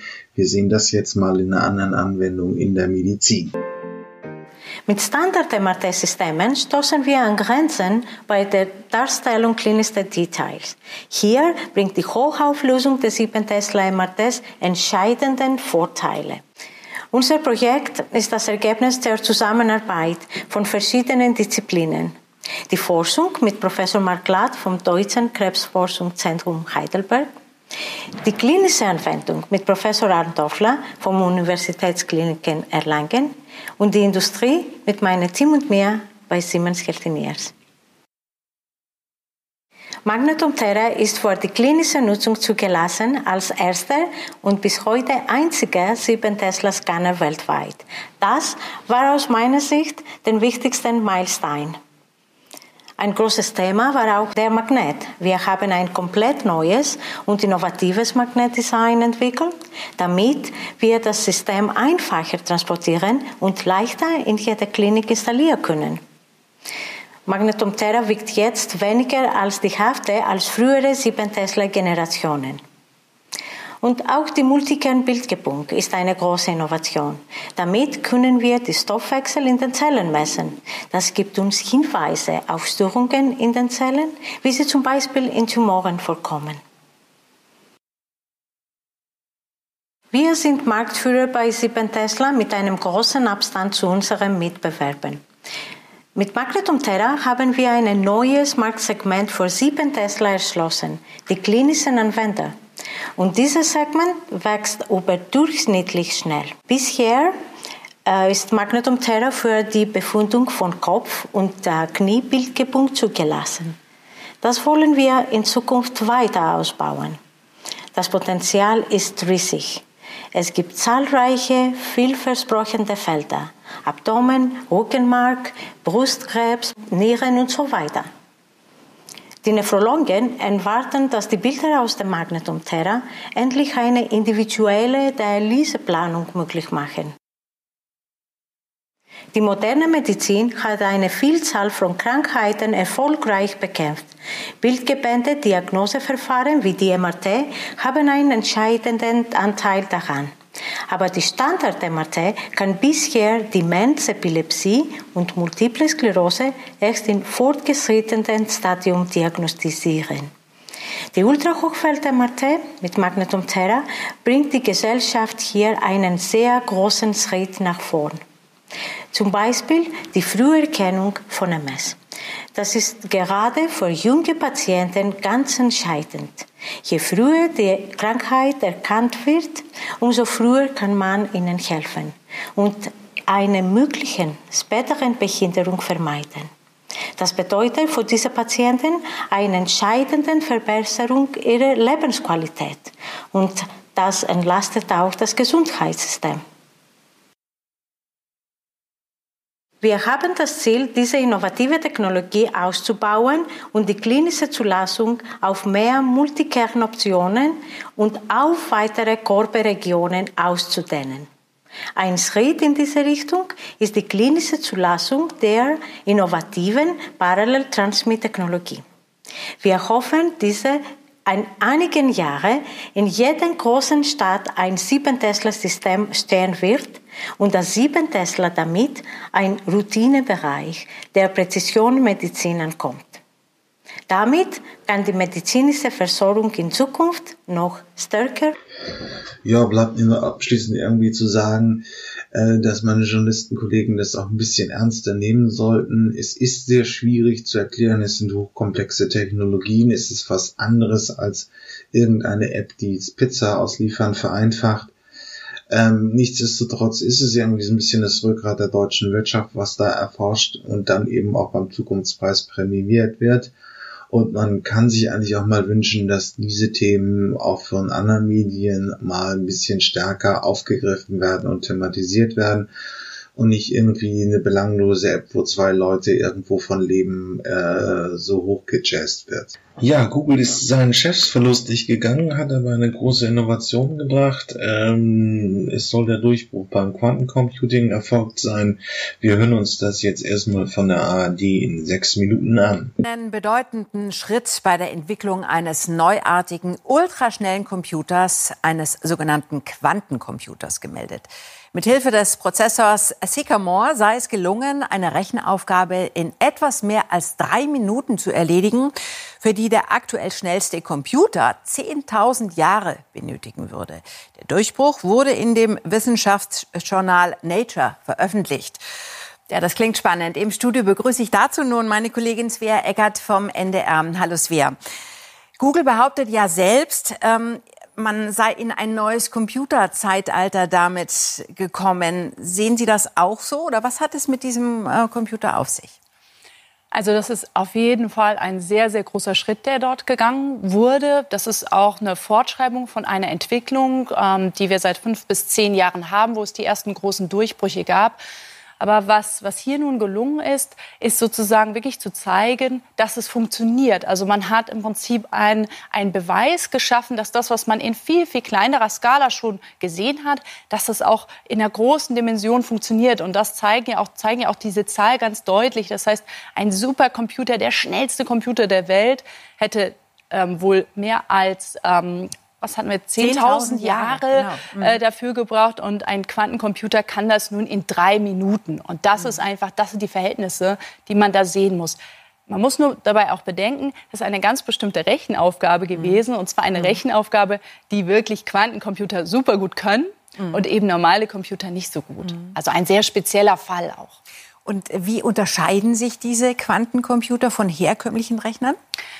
Also schon ganz gewaltig. Ähm, bei einem normalen Rechner äh, sozusagen funktioniert das mit Nullen und Einsen. Das, das ist vielleicht vielen noch ein Begriff. Ja? Also ein Computer kann eine Null und er kann eine Eins, in, sagen wir mal auf dem Chip, in seiner ganz, ganz kleinen ursprünglichen Form. So ein Quantencomputer ist im Vergleich dazu fast verrückt, weil der kann nämlich mehr als Null und Eins. Mhm. Wenn man das jetzt weiterdenkt und mal ganz vereinfacht auch sagt, es ist so, normaler Computer kann Prozesse vor allem nacheinander abarbeiten, Operationen hintereinander abarbeiten. Ein Quantencomputer kann dadurch, dass er eben nicht nur 0 und 1 kann, ganz viele Prozesse parallel machen. Das mhm. heißt, ein normaler Computer arbeitet quasi nacheinander Probleme ab. Ein Quantencomputer kann mehr Probleme gleichzeitig bearbeiten und dadurch wird er natürlich schneller. Und das, dadurch entsteht eben diese wahnsinnige Geschwindigkeit. Und wo könnten diese Quantencomputer dann beispielsweise eingesetzt werden? Also zunächst einmal jetzt, was wir jetzt gesehen haben, ähm, ist ein ganz, ganz spezifisches Problem gewesen. Ein, Im Prinzip ein ganz spezielles mathematisches Problem. Das heißt, man braucht jetzt schon noch ein bisschen, also es wird schon noch einiges auch an Forschung nötig sein, ähm, um auch sozusagen andere Probleme lösen zu können. Aber denkbar sind vor allem Probleme im Bereich der, ähm, ja, im Bereich der Chemie, im Bereich der Biologie, also dort, wo es um Moleküle geht, im Bereich der Genetik, also dort, wo man sozusagen ähm, große, große Rechenoperationen hat, die man jetzt eben lösen kann und wo man vorher gesagt hat, okay, 10.000 Jahre können wir nicht auf ein Ergebnis warten. Ähm, das ist so das, wohin das nun geht. Mhm. Nun sagt ja Konkurrent und Mitbewerber IBM, das Ganze ist ein Riesenhype von Google. Wie schätzen Sie das ein? Ist das eher Neid oder hat Google tatsächlich da was Historisches erreicht? Also ich habe heute Morgen mit einem Wissenschaftler telefoniert, der ähm, auch dazu, dort an den Grundlagen, an der Grundlagenforschung zum Quantencomputer äh, mit beteiligt war. Und der sieht das schon so, und so sehen das auch andere Wissenschaftler, dass es, dass das nicht nur ein Hype ist, sondern dass es tatsächlich etwas Revolutionäres ist, vor allem im Bereich der Ingenieurskunst. Weil man muss sich überlegen, also man braucht mehr als minus 200 Grad, ja, also minus 270 Grad, muss dieser Computer runtergekühlt werden, damit auf diesem ganz klitzekleinen Chip auch genau das passiert, was man will. Weil diese Quanten, man muss die sozusagen unter Kontrolle halten. Die machen, was mhm. sie wollen. Und wenn man das nicht schafft, diesen Prozess zu kontrollieren, bekommt man auch nicht diese Ergebnisse. Mhm. Und deshalb ist schon etwas Revolutionäres gelungen, nun, und das ist eben auch die Kritik von IBM und die ist da auch nicht unberechtigt, wir haben es mit einer ganz speziellen Aufgabe zu tun, die nun gelöst wurde. Ne? Und das heißt, da muss man auch die Erwartungen oder das auch wieder ein Stück zurückschrauben und mhm. sagen, wir haben jetzt eine Aufgabe gelöst, jetzt kommt die nächste. Mhm. Wie sieht es da eigentlich mit der Sicherheit aus? Nun werben ja da Sicherheitsfirmen schon damit äh, vor, ähm, dass sie sie schützen können vor Quantenangriffen äh, ähm, sozusagen, also vor Angriffen von Quantencomputern. Ja, also das ist wirklich das, was auch seit Jahren immer diskutiert wird, weil wir haben nun, ähm, wenn wir eine E-Mail sicher verschicken möchten, sagen wir Stichwort Whistleblower, Informanten oder auch Regierungsinformationen, dann haben wir die jetzt immer mit einer mathematischen Gleichung verschlüsselt. Und dann konnte die niemand lesen und man, man war wirklich sicher. Und die große Angst ist eben immer gewesen, was ist, wenn es einen Supercomputer, also einen Quantencomputer gibt und der kann dann alle E-Mails, die verschlüsselt waren, der kann die lesen. Da kann ich sozusagen erstmal sagen, Moment, ja, also das wird jetzt nicht morgen der Fall sein, ähm, sondern also das ist das, was jetzt Google gelungen ist, ist noch nicht auf diesem Niveau, sondern das wird noch einiges, einiges an Zeit und an Jahren dauern. Und da ist es auch so, dass jetzt auch viele sagen, dass man eben auch die Erwartungen da nicht zu hoch setzen soll, sondern dass man jetzt diesen Schritt erstmal ja, so feiern soll, so hinnehmen soll, wie es ist. Und dass man sich aber auch bewusst machen muss, dass noch viel Forschung nötig ist. Also diese Quanten zu kontrollieren, Fehler auszuschließen, zu reduzieren. Das wird jetzt die große Herausforderung sein. Und vor allem auch Software zu schreiben. Es gibt ja gar keine Programme für so einen Computer. Und das ist jetzt eigentlich das, ähm, was im nächsten Schritt passiert und wo sich sicherlich auch jetzt schon die Startups die Hände reiben, weil man jetzt sagen kann, jetzt gibt es wieder, ja, wieder neue Möglichkeiten, wo wir forschen können und wo wir aktiv werden können. Und jetzt hat CT noch einmal einen Informatikprofessor aus dem Saarland ähm, angeskypt, um herauszufinden, was genau wirklich der Durchbruch ist und wie viel Substanz in dieser äh, Triumphmeldung von Google drin steckt. Da hätte ich jetzt gleich die Frage, weil, also ich würde jetzt auch für die Erklärung, weil das, also viele von den Sachen haben wir ja auch schon geschrieben bei uns, die Leser, die jetzt vielleicht da nicht so ganz mitkommen, können das ja zumindest nachlesen. Für mich wäre die Frage jetzt, war der Meilenstein von Google jetzt, dass sie diese Software jetzt zum Laufen gebracht haben und auch zum Ergebnis und dass da irgendwie was rauskam? Oder, oder war das allein schon, dass sie da 53 äh, Qubits so verbunden haben und dass die da zusammengearbeitet haben? Also war die Hardware der Meilenstein oder die, die Software? Äh, also oder ja. war es war es die Zeitdauer, die ein oder herkömmlicher Rechner genau. benötigt, um ja. das zu simulieren? Also die, die Software, das Software-Benchmark hat Google ungefähr zwei Jahre vorher veröffentlicht. Ah, okay. Mhm. Äh, die Methode, mit der das gebenchmarkt werden sollte. Und da gibt es eine lange Diskussion, warum das klassisch auch wirklich ein hartes Problem ist. Mhm. Ähm, für mich ist der Meilenstein, dass von diesen 53 Qubits, ähm, bis jetzt waren wir bei ungefähr 20, die auch wirklich in einem zweidimensionalen Gitter vernetzt sind, was äh, ingenieurtechnisch relativ schwierig ist, weil mhm.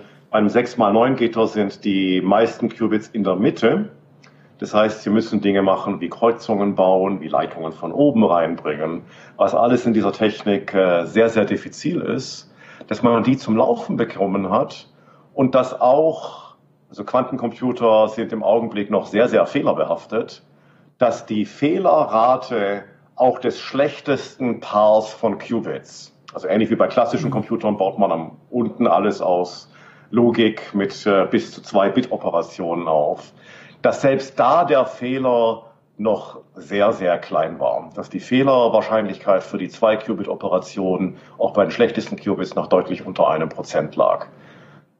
Einen großen Chip bauen, wo dann ein Drittel nicht funktioniert und die Hälfte schlecht funktioniert, das wäre kein Durchbruch gewesen. Aber in so einem großen Chip die Fehlerrate über das ganze Ding äh, wirklich klein zu halten, sodass man einen sehr tiefen Algorithmus, also einen Algorithmus mit relativ vielen Zeitschritten tatsächlich drauflaufen kann. Das ist tatsächlich der wirkliche Durchbruch. Und man hat sich halt die magische Grenze von über 50 gesetzt, weil ähm, die Übersetzung, was Sie benötigen, um einen Quantencomputer klassisch zu simulieren, ist, äh, geht mit der Exponentialfunktion. Also für 50 Qubits brauchen Sie 2 hoch 50 komplexe Zahlen, um das zu speichern. Und wenn man über 50 ist, hat man den Speicher von den großen klassischen Supercomputern äh, überreizt. Deshalb war das sozusagen der große Meilenstein. Das hat man gleich auf diese Zahl gesprungen. Und eine Frage, die wahrscheinlich für viele jetzt auf der, ähm, auf der Hand liegt, ist die Frage, wird unsere Verschlüsselung, die wir jetzt aufgebaut haben in den letzten 20, 25 Jahren Internet, äh, noch halten, wenn jetzt einfach so viel Rechenpower aussieht. Da sieht's auch nicht gut aus. Der Informatikprofessor erklärt mal, was Quantencomputer jetzt so viel besser können, wenn es um das Brechen von Schlüsseln und Verschlüsselungen eben geht. Betreiben will, auch keine Angst vor flüssigem Helium haben sollte. Das ist noch nicht so richtig absehbar. Das ist einfach empfindliche Technologie. Da gibt's entweder tiefe Temperaturen oder Hochvakuum. Ja. Aber selbst wenn wir das zur wenn wir am Ende in einer Welt sind, wo wir mit unseren klassischen Computern Dinge abrufen, die dadurch schneller werden, dadurch, dass ein Quantencomputer mal angesetzt wird, dann müssen wir nicht drüber nachdenken, dass es ein Quantencomputer ist, dann sehen wir das ja trotzdem. Also die, die extreme Analogie für klassische Computer ist ja, dass man, dass vermutlich der klassische Computer äh, den Zweiten Weltkrieg verkürzt hat äh, durch das Entschlüsseln der Enigma und das wird aber von kaum jemandem Computern zugeschrieben. Ja, ja. Ich äh, hätte jetzt tatsächlich, dann würde ich jetzt auch mal die Chance nutzen, so ein paar Fragen zu stellen, die wir auch äh, von Zuschauern hatten, die dann wirklich auch eher so ein bisschen allgemein um die Funktionsweise von Quantencomputern gehen. Mhm. Und ich würde mich da jetzt mal ein bisschen auf dieses, äh, also dieses Schlüsselknacken, weil das hat man irgendwie so im Kopf, dass ja. einfach ähm, äh, also dass der halt so funktioniert, dass er diese Qubits hat. Äh, also der Computer, äh, der Quantencomputer besteht aus mehreren Qubits und so wie ich mir mhm. das vorstelle, und da lasse ich mich jetzt direkt gleich berichtigen, kann der quasi alle Schlüssel gleichzeitig ausprobieren, weil also der hat der diese Qubits können alle Zustände gleichzeitig einnehmen oder die ne, also die sind nicht 0 und 1, die sind alles dazwischen mhm. und auch 0 und 1 und können das quasi gleichzeitig ausprobieren. Ist das komplett falsch oder grob richtig? Also der Shor-Algorithmus zum Schlüsselknacken, der funktioniert äh, noch ein kleines wenig, klein wenig anders. Ähm, da nutzt okay. man aus, dass man mit Quantensystemen ähm, sehr komplex, die Frequenz von sehr komplexen Signalen sehr, sehr viel schneller rauskommt. Also das technische Stichwort ist äh, Quanten-Fourier-Transformation. Also Sie haben ein Signal, Sie möchten die Frequenz wissen und äh, um das Signal überhaupt speichern zu können auf einem klassischen Computer, brauchen Sie eine Fließkommazahl pro, äh, pro Zeitelement. Ja. Und im ähm, Quantencomputer brauchen Sie nur den Logarithmus der Zahl der Zeitelemente und äh, können das sehr, sehr viel schneller machen. Und es stellt sich heraus, dass die Entschlüsselungsabbildung, also RSA funktioniert einfach dadurch, dass die, die Rechnung, die man zum Entschlüsseln durchführen muss, unglaublich hart ist. Mhm. Ähm, also Deshalb kann man ja auch RSA mit Leuten machen, die man nie getroffen hat. Ja, wenn Sie mit dem Browser mit Ihrer Bank mhm. reden, sind Sie nicht vorher zur Bank gekommen und haben eine Liste mit Passwörtern ausgetauscht. Ähm, und äh, dann gibt es aus der Zahlentheorie ähm, eben ein Gesetz, das sagt, wenn ich von einer bestimmten komplizierten Funktion die Periode habe, dann habe ich RSA geknackt. Ähm, dann kann ich die Nachricht entschlüsseln. Aber das ist auf dem klassischen Computer enorm teuer und ein Quantencomputer macht das äh, eben exponentiell schneller.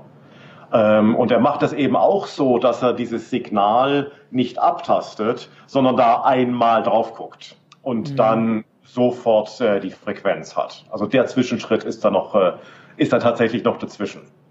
Wenn ich da Vorlesungen drüber halte, stelle ich fest, dass ich mindestens so lange brauche, überhaupt mal RSA zu erklären ähm, wie dann die quantenphysikalische Lösung, also was man da womit äh, exponentiert und äh ja, da liegt Zunder in der Entwicklung, denn äh, nun können Quantencomputer wirklich die bestehenden Verschlüsselungen einfach schöner und einfacher knacken. Ähm, das wird noch ein größeres Thema werden. Ja, Diffusionsprozess. Hm, eigentlich ein wichtiger Begriff, der auch wenn es immer so um so kleine Felder geht, wie zum Beispiel autonomes Fahren auf dem Meer und so weiter. Da stellt sich ein bisschen die Frage, wir müssen auch ein bisschen an der Theorie arbeiten, deswegen kommt jetzt auch eine relativ dröge deutsche Quelle. Aber er arbeitet das halt in dem Sinne wirklich so ein bisschen sehr wissenschaftlich systematisch hervor. Und es ist wichtig, diese, häufig lässt sich die Prozesse einfach stellen, wo, wo steht man in der Diffusionsprozess, wo verteilt das? Das kennen wir alles vom Internet. Als er in den 90ern anfängt, Gut, heute ist das Internet auch was anderes. Es ist, ich würde sagen, wir haben Peak Social Media. Äh, ähm, jetzt geht's ja fast alles schon mehr in Richtung Videoisierung, als dass es noch äh, dieses Posten der, der Nullerjahre war. Ähm, also Nutzungsformen verändern sich und wer wann erreicht was einen gewissen Schnitt in der Gesellschaft. Und das ist nichts anderes als Diffusion. Eine neue Nutzungsform, wie meinetwegen jetzt fällt mir aktuell YouTube ein, äh, erreicht immer breitere Schichten. Wann haben die Social Media sich durchgesetzt? Wann haben wir das Smartphone gekauft? Und so weiter. Und immer geht es um die Frage, wie sieht es in den nächsten paar Jahren aus? Das ist der Diffusionsprozess. Und deswegen ist es eigentlich auch nochmal relativ wichtig, das ein bisschen klar zu definieren. Adoption und Diffusion. Und da möchte ich Sie zunächst einmal mit einem schönen Gerät vertraut machen, das äh, auf den Markt gekommen ist in den 1980er Jahren. Und Sie sehen es hier in seiner ganzen Schönheit neben mir.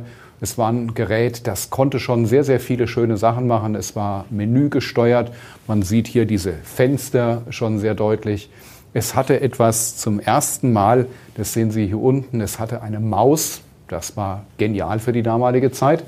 Ein 17 Zoll Monitor, verschiedene Ein- und Ausgabemöglichkeiten, Netzwerkanschluss und so weiter, verschiedene unterschiedliche Möglichkeiten, das zu programmieren. Und es war ein Riesenflop. Dieses Gerät wurde zwar verkauft, aber nur in ganz geringer Stückzahl. Es wurde angeboten für den Preis von etwa 17.000 Dollar. Das war zur damaligen Zeit sicherlich der Preis für ein schönes, größeres Auto.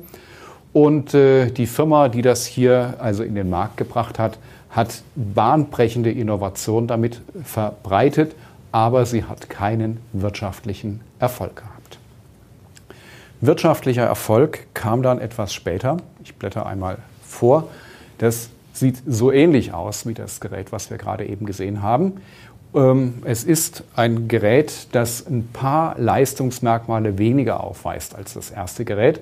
Aber wenn wir uns das anschauen, was dieses Gerät hier kann, es hatte ebenfalls schon Menüs, Fenster, Ordner, solche Dinge. Es hatte ebenfalls eine Maus. Es konnte ebenfalls grafische Dinge darstellen, hatte einen 15 Zoll Monitor, ein bisschen kleiner als der andere und hat aber auch die Möglichkeit, interne und externe Speichermedien anzuschließen. Also von daher konnte es fast das gleiche wie das Gerät vorher. Nur das konnte es für den Preis von 2500 Dollar, also 16.000, 17.000 gegenüber 2500. Das ist schon ein Pfund, das ist schon eine ganze Menge äh, in der Preisgestaltung. Aber es war vielleicht auch nicht nur die Preisgestaltung, die das Gerät günstig gemacht hat, sondern die andere Positionierung. Und hier sprechen wir vom Apple Macintosh. Das war eines der ersten Geräte, die hier auf den Markt gekommen sind. Und viele Leute, die man heute fragt, wer hat eigentlich die Maus erfunden, wer hat eigentlich äh, die grafischen Benutzeroberflächen erfunden, verbinden das mit diesem Gerät, mit diesem Apple Macintosh. Tatsächlich aber war es die Firma Xerox, die das Gerät auf der vorherigen Folie produziert hat, die alle diese bahnbrechenden Erfindungen gemacht hat.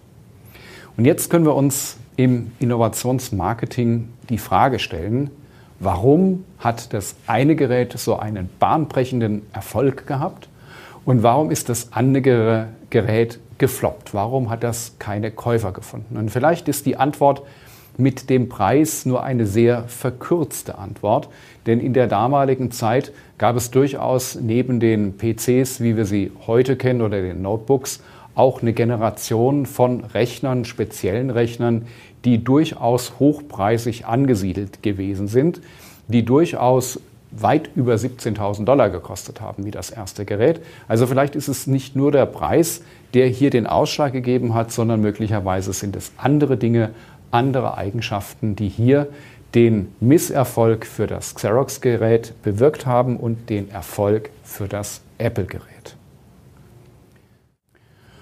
Gut, nachdem wir dieses kleine Beispiel gesehen haben, über das man gut und gerne nachdenken darf, hier wurde also nicht der Innovator belohnt, sondern der Imitator bzw. der Lizenznehmer. Nachdem wir dieses Beispiel gesehen haben, wollen wir uns der Frage zuwenden, was sind denn eigentlich Adoption und Diffusion von Innovation? Dazu gebe ich Ihnen zunächst einmal die Definition der Adoption. Und die Adoption, das kennen wir ja aus dem persönlichen, aus dem menschlichen Umfeld. Wenn eine Familie ein Kind adoptiert, nimmt es das an. Und genauso kann man sich das vorstellen, wenn ein Käufer ein neues Produkt kauft oder eine neue Dienstleistung bestellt, dann nimmt sie oder er ja auch dieses neue Produkt oder diese neue Dienstleistung an. Er kennt es noch nicht, es gibt viele Fragezeichen, genauso wie wenn Sie ein Kind adoptieren. Sie kennen es am Ende auch nicht wirklich und müssen sich auch auf gewisse Unwägbarkeiten einlassen. Genauso geht es dem Käufer oder der Käuferin einer Innovation. Auch hier gibt es Unwägbarkeiten und deswegen ist eine solche Adoption auch immer eine wichtige Entscheidung, wo man quasi auch über den eigenen Schatten springen muss, um diese Unwägbarkeiten zu überwinden oder sich darauf einzulassen und zu sagen, ich äh, probiere es mal aus, ich werde das mal verwenden und hoffe, dass es nicht äh, äh, schlimme Folgen für mich haben wird. Das heißt, die Adoption hängt also ab einerseits von den Eigenschaften der Innovation, wie sie gestaltet, da werden wir gleich noch etwas sehen, und andererseits von den Eigenschaften des Käufers, des Nutzers. Wenn es ein sehr experimentierfreudiger Mensch ist, dann wird er vielleicht eher zugreifen. Wenn es ein sehr konservativer Mensch ist, wird er vielleicht weniger schnell zugreifen. Und im Wechselspiel dieser beiden Eigenschaftsprofile wird sich also die Adoption, der Kauf, der erstmalige Kauf, die positive Nutzungsentscheidung äh, Und da haben wir es jetzt in dem Sinne auch. Ähm, einmal sehr nüchtern angehört und jetzt ist ein bisschen auflockern, deswegen kommt eine amerikanische äh, Quelle rein. Aber das sind halt dann wirklich diese Momente. Ähm, haben sich ja viele profiliert. Wer hat das erste iPhone gehabt und so weiter. Man ist hingefahren, man hat übernachtet. Ganze Paläste sind für ein besseres Telefon gegründet worden. Das sind die Sachen, die in den Medien sind. Aber sie sind eben eingeordnet in so einen Prozess von Diffusion. Siri proposed five stakeholder groups that explain how innovation gets adopted over time and by different cohorts. The first group he called the innovators. These are the 2.5% who are out there literally sleeping in front of the shop to buy the innovation the day it comes out without being road tested. The second cohort is made up of early adopters, roughly 13.5%. The early adopters are the immediate second wave. The first buzz is over, the product is maturing in its abilities, and the early adopters get pleasure and satisfaction out of early usage. The early majority represent the third group, that is, the next 34%. The product becomes widely known and mainstream, and the early majority group are those guys who ride this mainstream adoption. The fourth group, or the so called late majority, is far more cautious. They represent roughly 34% and will wait, typically for decline in pricing, until first hiccups are ironed out, and only then will adopt the innovation. At the very tail end, the fifth and final group consists of so called laggards. Laggards are the most reluctant, but finally they will get over the line and make up roughly 16%. Think about laggards as those guys who only now sign up for e banking or maybe the internet. If you map these five cohorts of the diffusion of innovation theory over time, and according to these percentages, it will form a bell curve. If you now sum up this information across the bell curve, you reach the well known S curve. The S curve, in four stages, describes how innovation is adopted in terms of the speed of adoption. At the very first stage, where there's very low growth, we see almost every startup entrepreneur on this planet a lot of trial and error, a lot of prototyping, and many of these innovations will never see the light. If an innovation takes off, it ideally takes off in an exponential fashion. Exponential growth is what we see right now in many solutions, for example, Uber and Airbnb. Rapid growth rates, and typically then we call them disruptive innovations. Once exponential growth is over, we enter the stage of slowing growth. And after that, we see a plateauing. Examples for plateauing over the last five years were analog photography or DVD players. So you can see how the diffusion of innovation theory, the five cohorts, can be mapped to the S-curve and allows us to understand who, in what sequence. Jetzt haben wir es, glaube ich, verstanden. Das ist wichtig auch für den weiteren Podcast-Verlauf. Wo steht man im Diffusionsprozess? Kann natürlich auch scheitern. Aber wir kennen diese Momente. Hm, ja. Ja, KI in Anwendung. Es gibt ja immer mehr KI. Es war als Technologiethema so 2016, 15, 14 großes Thema, weil die technischen Durchbrüche kamen. Sie finden sich natürlich heute jetzt auch ein paar Jahre später schon in allen möglichen Anwendungen. Wir hören uns einmal kurz einen Beitrag an, um uns Überblick zu verschaffen, wo es das alles schon gibt. Künstliche Intelligenz, kurz KI, begegnet uns heute in sehr vielen Lebenslagen. Immer mehr Menschen nutzen sie, wissen aber oft nicht genau, wo künstliche Intelligenz bereits im Einsatz ist. Digitale Sprachassistenten gewöhnen Menschen immer mehr daran, Online-Inhalte per Spracheingabe abzurufen.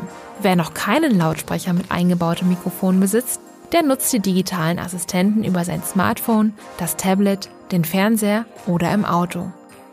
Filme, Serien oder Musik konsumieren viele heute fast nur noch im Stream. Künstliche Intelligenz sammelt die genutzten Musik- und Videotitel und stellt auf Basis der persönlichen Vorlieben die passende Playlist für jeden Nutzer zusammen.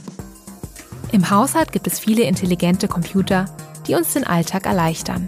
Staubsaugerroboter navigieren mit Hilfe von Sensoren durch die Wohnung, Kühlschränke regeln selbstständig die Temperatur und intelligente Licht- und Klimaanlagen passen sich dem Tagesablauf der Hausbewohner an und helfen so, Energie zu sparen.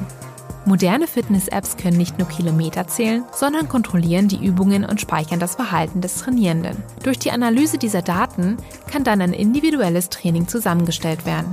Ernährungs-Apps können heute schon anhand der Bilder, die man von seinem Essen macht, den Kaloriengehalt ermitteln. Die Medizin setzt verstärkt KI ein, um Krankheiten zu erkennen und Behandlungen nachzuverfolgen. Moderne Fahrzeuge sind zu mobilen Rechenzentren geworden. Sie haben Sensoren und Minicomputer an Bord, welche die gesamte Fahrzeugelektronik steuern. Weiterhin sorgen intelligente Programme, unter anderem durch Ampelschaltung und dynamische Verkehrsführung über Navi-Apps, für einen verbesserten Verkehrsfluss. In Fabriken werden Produktionsprozesse immer stärker vernetzt. Maschinen, Schnittstellen und Bauteile kommunizieren miteinander, um Fertigungsabläufe zu optimieren. Der Finanzbereich wird heute fast ausschließlich von intelligenten Algorithmen gesteuert. Diese reagieren nicht nur blitzschnell auf Kurs- und Währungsschwankungen, sondern lösen bei verdächtigen Bewegungen auch Alarm. Ja, KI in Anwendung. Es gibt ja immer mehr KI. Es war als Technologiethema so 2016, 15, 14 großes Thema, weil die technischen Durchbrüche kamen. Sie finden sich natürlich heute jetzt auch paar Jahre später schon in allen möglichen Anwendungen. Wir hören uns einmal kurz einen Beitrag an, um uns Überblick zu verschaffen, wo es das alles schon gibt. Künstliche Intelligenz ist für uns angegeben, wenn eine Maschine, ein Rechner selbstständig eigene Entscheidungen treffen kann und das bestens im Voraus. Unterscheiden, wie Sie es schon eben angesprochen haben, was ist tatsächlich künstliche Intelligenz oder was ist analog in dem Sinne, dass man Sachen abarbeitet und keine Mustererkennung macht, sondern dass man das einfach abarbeitet. Wir stehen halt zu der Meinung, Künstliche Intelligenz muss so sein, dass eine Entscheidung getroffen wird durch eine Maschine, die ähnlich ist, was ein Mensch mal früher gemacht hat oder was er heute noch macht. Und das wird einem abgenommen und das sollte sinnvoll sein. Mhm. KI ist eigentlich erst da entstanden, dadurch, dass die entsprechenden Prozessoren, die Leistung der Rechner natürlich größer geworden sind. Das ist, glaube ich, auch allgemein bekannt. Und dadurch konnte man diese Technologien so weit voranbringen, dass ich Unmengen von Daten zusammenbringe. Deep Learning, das heißt, ich kriege immer mehr Daten zusammen. Ich kann aus diesen Daten Analysen fahren. Diese Analysen werden gesammelt, werden dann in einen entsprechenden Algorithmus reingepackt und dadurch wirft das ganze System mir eine entsprechende Information aus. Und die kann ich nutzen. Das heißt, wenn Sie diese Thematiken darstellen, sind das alles miteinander verknüpfte Themen und die kann man nicht auf eine Ebene stellen, sondern sie müssen alle einzeln betrachtet werden. Denn eine Datenempfang oder eine Datensammlung muss natürlich auch in eine Datenbank und die muss natürlich so sein, dass sie sehr schnell zugreifen kann. Also brauchen Sie auch entsprechende Rechner dazu. Also das sind alles miteinander verflochtene Themen, die einzeln behandelt werden müssen. Aber in der Gänze und in der Gesamtheit gibt es natürlich dann diese KI-Thematik. Mhm. Und die muss man dann wieder einsetzen in die einzelne Position, wo wir KI dann sinnvoll einsetzen werden. Ob das in der Maschine ist oder ob es in eine Software ist, die dann entsprechend Telematik betrifft. Alles das wird heute damit ähm, verwirklicht werden. Der Hersteller stellt Sachen her, die er noch gar nicht weiß, ob er es verkaufen wird, aber er weiß schon den, Verkäu den Käufer. Das heißt, anders ausgedrückt, die KI kann es ermöglichen, schon bevor es auf den Transportweg geht, schon zu analysieren, wer wird dieses Produkt in Zukunft kaufen. Und es wird vorher produziert und wird dann hingebracht zu dem Ort und wird dann verkauft. Diese Prognosen können heute KIs schon erstellen. Und das funktioniert teilweise. In China haben sie das gemacht und äh, dort werden Waren schon hergestellt, bevor sie überhaupt verkauft worden sind. Und sind punktgenau an der Stelle, wenn der Abnehmer da ist und verlangt diese Waren. Und das ist KI. Das ist höchste Standardisierung im Bereich KI. Und ich sage mal so, wenn wir da weit sind, bin ich der Meinung, da bringen wir die Menschen und auch diese Technologie und diese ganze Logistik auf ein ganz anderes Level. KI, muss man ganz klar sagen, ist äh, das Kommende. Das ist nicht nur ein Trend, das ist einfach für mich äh, eine Sache, die absolut integriert werden muss in den nächsten Jahren. Ähm, allerdings kostet es auch Geld. Und mhm. da muss einfach, denke ich, die Politik und auch das Wirtschaftsministerium da ein bisschen mithelfen, diese Anschubfinanzierung zu schaffen für kleine Unternehmen, weil sonst profitieren tatsächlich nur die Großen davon. Und das müssen wir uns auch im Klaren sein, dass das natürlich nicht gewollt ist, sondern es sollte ja eine gleichmäßige Verteilung dieser Technologien da sein. Mhm. KI fängt eigentlich nicht überall oder in einem Punkt an, sondern man muss das ganzheitlich sehen. Es ist toll, dass ein LKW dann fahrerlos durch die Gegend fahren könnte in mhm. Zukunft, was ich sehr ähm, gut finden würde. Aber man muss natürlich ein bisschen weiterdenken.